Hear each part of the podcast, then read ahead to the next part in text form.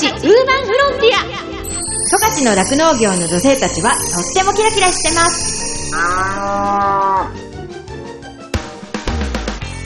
広尾町で酪農家をしています。マドリンこと住倉まどかです。十勝ウーマンフロンティア。この番組は農業酪農王国十勝からキラキラしている方の活動や取り組み魅力をお伝えしていきます。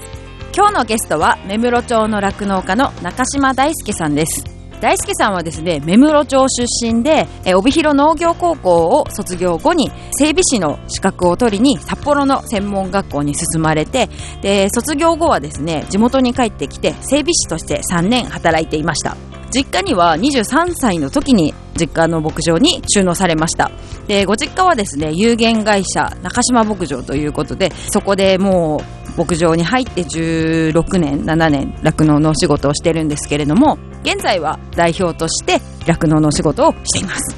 えー、大輔さんの牧場にはですね本当ここでしか見られない農機具ですね。たくさんあったりだとかあと牛の飼料です。牛の食べる餌はほとんどがもう自家産ということでそういったあのこだわりを持つ牧場なんですよね。そういったお話も今日聞けるかなと思いますし2020年には農場ハサップと J ギャップの認証を取得して安心安全な農畜産物の生産に力を入れています。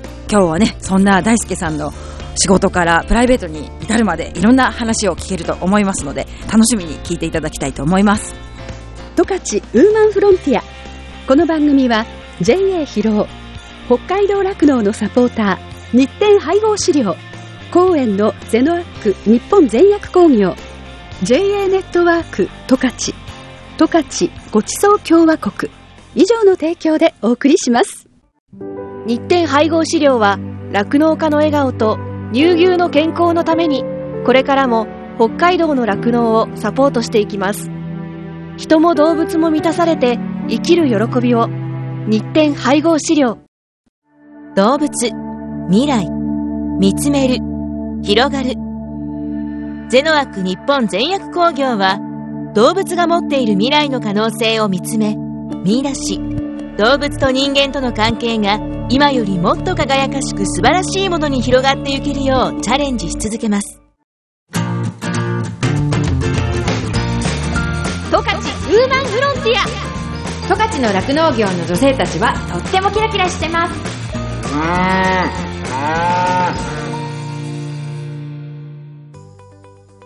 今日のゲストは目室町の酪農家の中島大輔さんです。今日はですねあの私と同い年の酪農家としてねいろんなお話ちょっと面白い話も聞けるんじゃないかなと思っていますのでよろしくお願いします。あお願いします。大輔さんの牧場は何頭ぐらいの牛がいるんですか？今全頭数で380頭ぐらいですね。はいはいじゃあ搾乳頭数でいうと？搾乳頭数でいうと16070ぐらいですかね。160から170頭ぐらい。はい。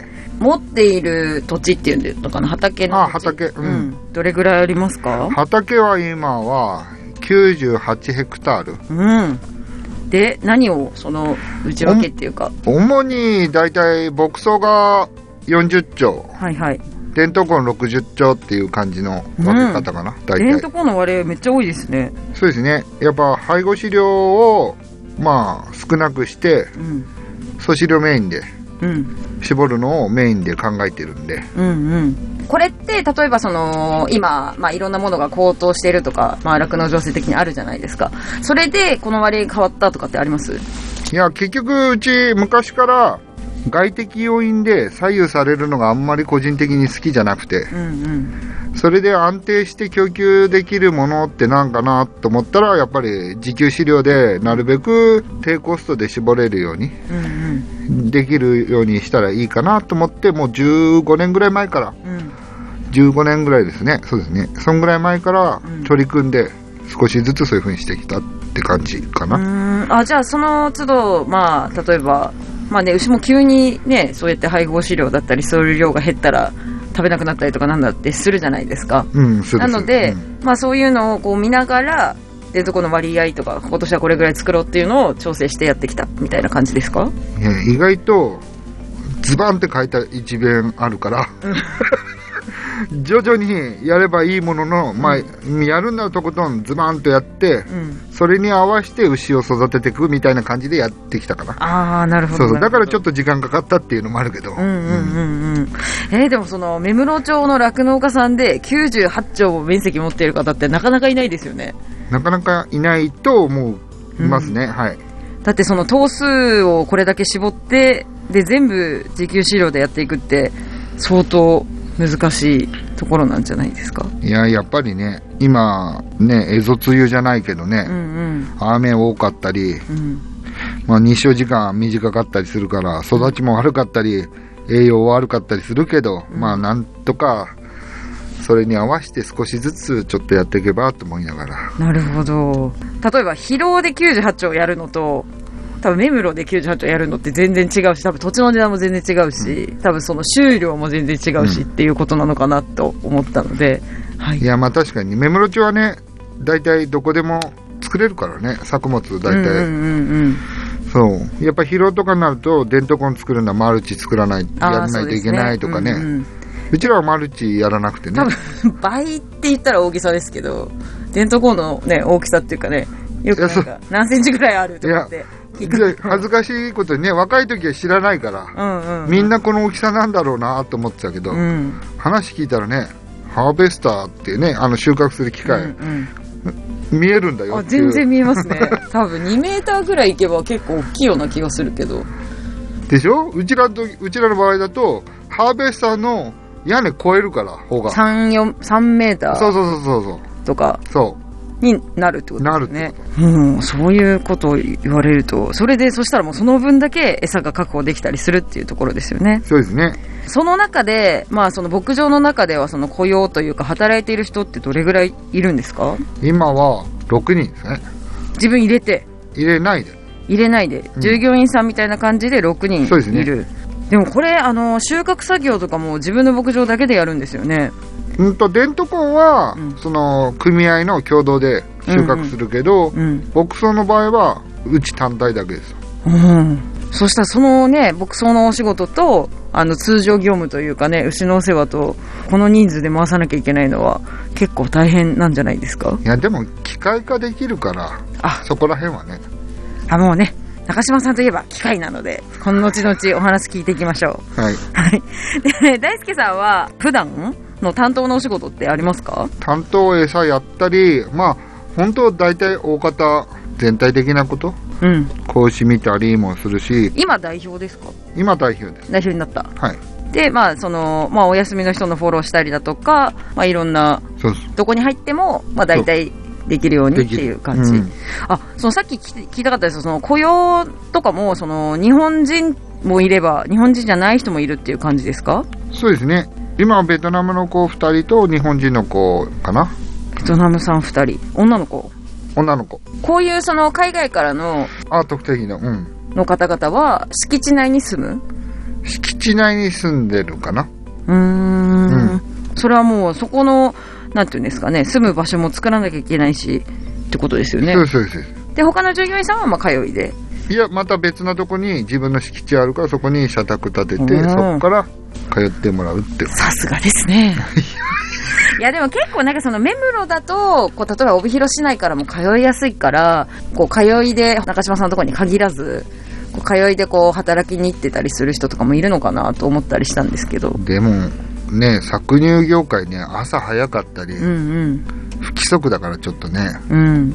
規則に行かないから、規則通り行かないから、まあ住んでもらって働いた方が、まあ移動時間も含めね、まあ確かにね。負担が少ないかなとは思いますけど、結構ね、だって地区大生とかだったら今、目室町とかも行くし、帯広監視ももちろん行くけど、中札内とか清水町ぐらいまで行ったりしてますからね。あそうですね、今ね、今の、そう、たまにね、うちの前で落ちてたりするけど、あ それなんですか？助けてあげるんですか？えそりゃね、それ知らないふりはしないけどね、落ちて、なんかスリッパで一生懸命雪かきしてる何してんのかなと思って落ちてるから、助けたりはしてるけど、うーん、まあね、ちょっと、あ、そっか、清水まで行こうとしてとかってこと？いやいや、隣の牛屋さんに、あ、から作業バイト行ってて、うん帰るときに落ちてるよね、大体。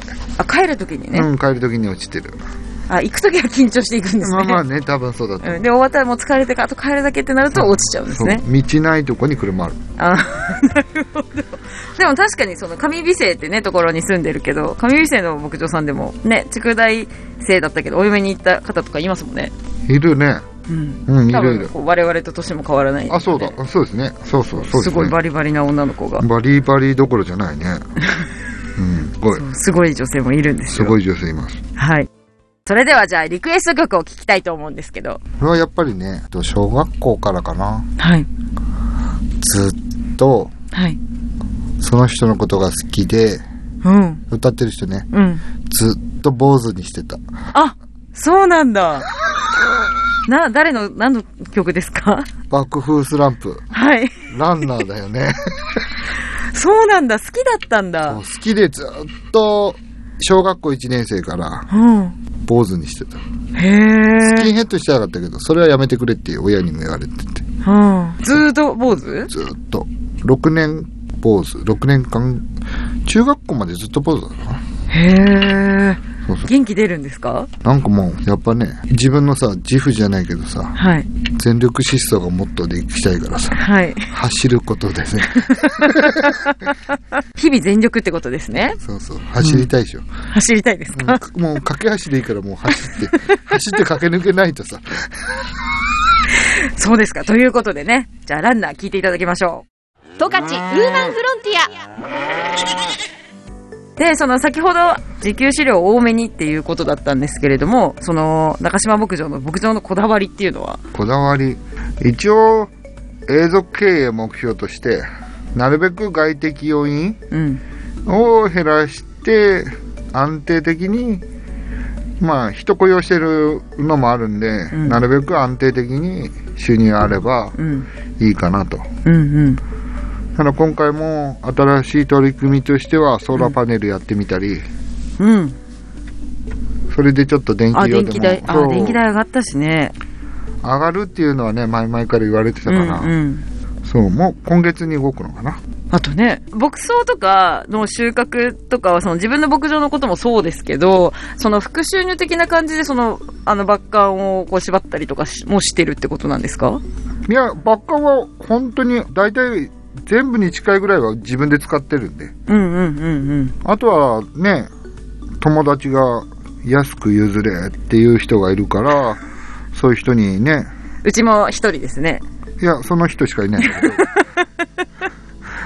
すごいお友達価格でお安く譲っていただいてるんですけど。そう、そ、そういうのかな、やっぱり。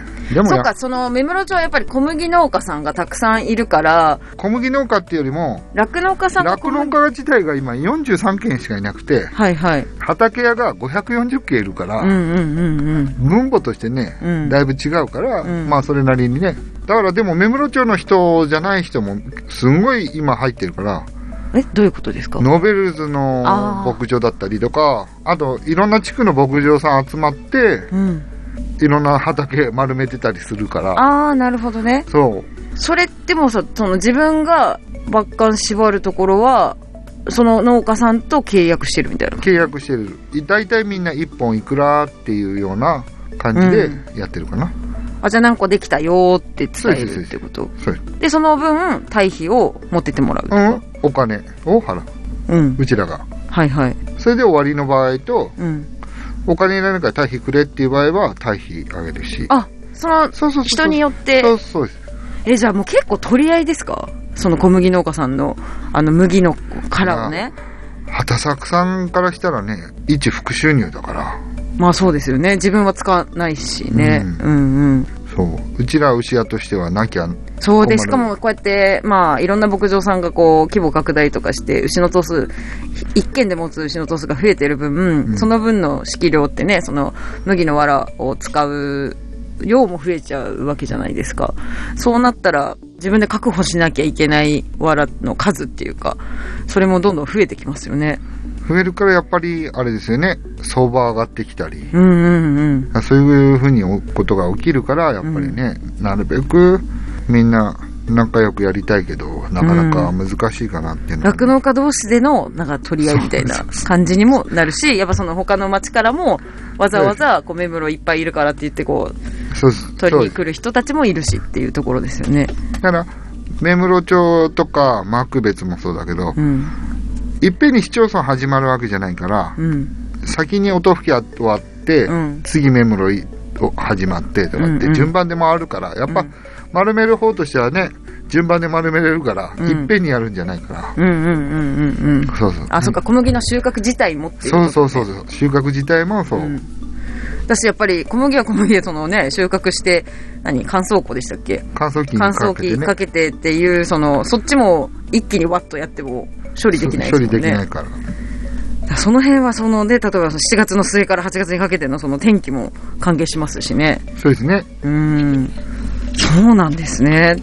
いや、でも、まあ、疲労とかで酪農をやっていると結構もう、抜干、麦の藁はもう買うのが当たり前なので、まあ、縛りに行ってる人も何人かいますけど、ほとんど買うので、本当にみんないくらで買ったみたいな話になったりとか、私もその中島さんのところともう一つ頼んでるところはもういろんなところから来ますね。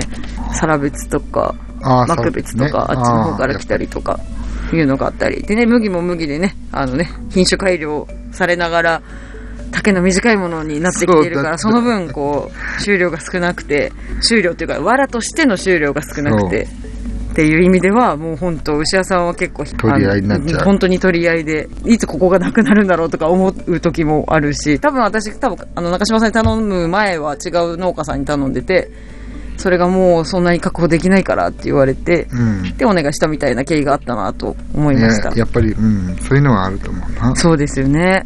十勝ウーマンフロンティア十勝の酪農業の女性たちはとってもキラキラしてます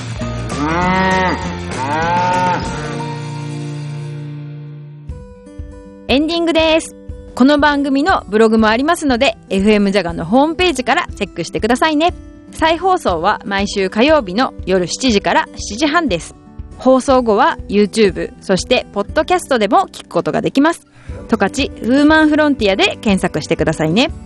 感想やご意見もメッセージとしてお待ちしています。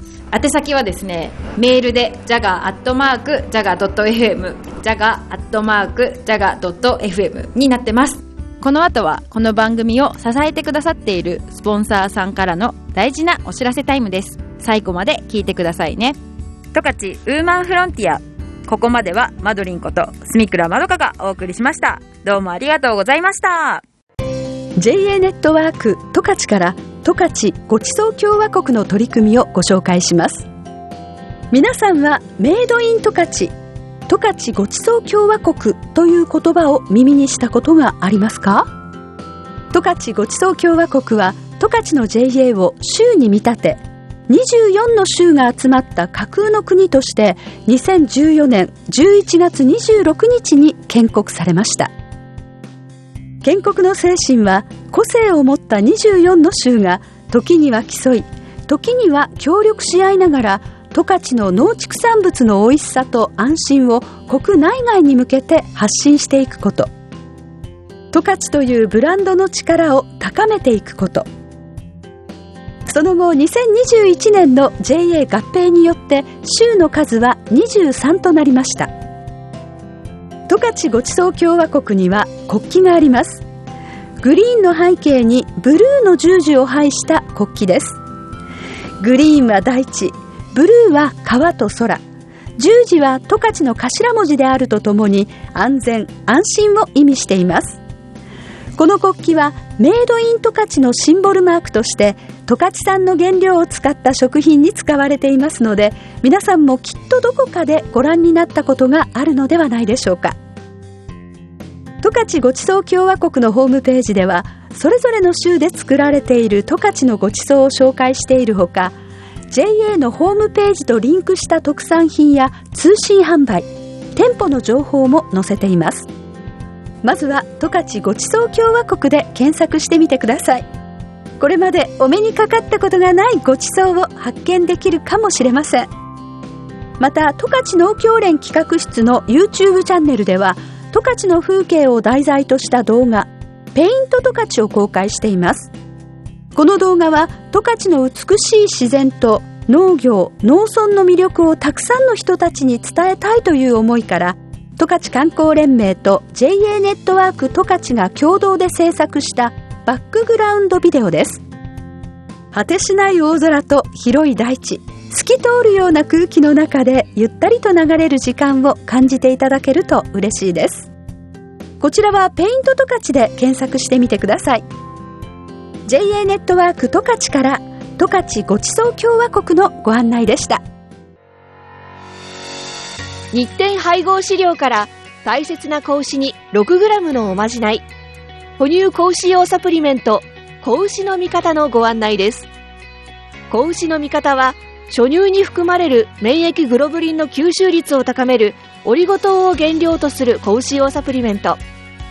免疫グロブリンは出生後の子牛が初乳を飲むことで吸収しますが出生後24時間を過ぎると免疫グロブリンの吸収ができなくなってしまいます。子牛に初乳に含まれる免疫グロブリンをできるだけ早く多く吸収させることは子牛の健康な成長のためにとても重要です。日展配合飼料の子牛の味方は初乳中の免疫グロブリンの吸収をサポートするサプリメント。使い方は簡単です。初乳に子牛の味方を一歩を混ぜて飲ませるだけ。分娩後1回目と2回目の哺乳の時にご使用ください。免疫グロブリンの吸収を高め感染症などからあなたの子牛を守ります。子牛の健やかな成長のために 6g のおまじない子牛の味方は日展配合飼料から発売中です。日展配合飼料からのお知らせでした。JA 疲労からのお知らせです。疲労町では新規収納希望者を募集しています。現在、疲労町の酪農家の半数以上が新規収納者によって経営されており、道内有数の新規収納受け入れ地域となっています。将来、酪農家になりたい、動物が好き、酪農に興味があるなど、まずは農業のきっかけを疲労町から始めてみませんか？大切なのは酪農をしたい、酪農経営をするという夢を諦めないことです。サンタの町広尾町があなたの夢を応援します。詳しくは JA 広尾内の広尾町担い手センター電話番号015585-2121までお問い合わせください。広尾町は新規収納を目指す皆さんをお待ちしています。JA 広尾からのお知らせでした。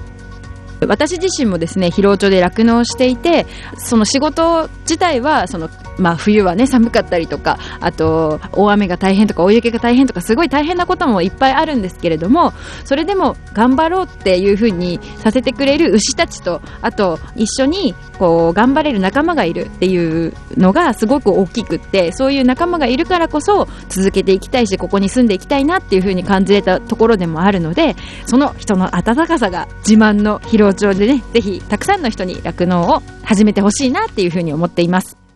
動物未来見つめる広がる。ゼノアック日本全薬工業は動物が持っている未来の可能性を見つめ見出し。動物と人間との関係が今よりもっと輝かしく素晴らしいものに広がっていけるようチャレンジし続けます。日展配合飼料は酪農家の笑顔と乳牛の健康のためにこれからも北海道の酪農をサポートしていきます。人も動物も満たされて生きる喜びを。日展配合飼料。十勝ウーマンフロンティア。この番組は JA 疲労北海道酪農のサポーター。日展配合飼料。公園のゼノアック日本全薬工業。JA ネットワーク十勝十勝ごちそう共和国。以上の提供でお送りしました。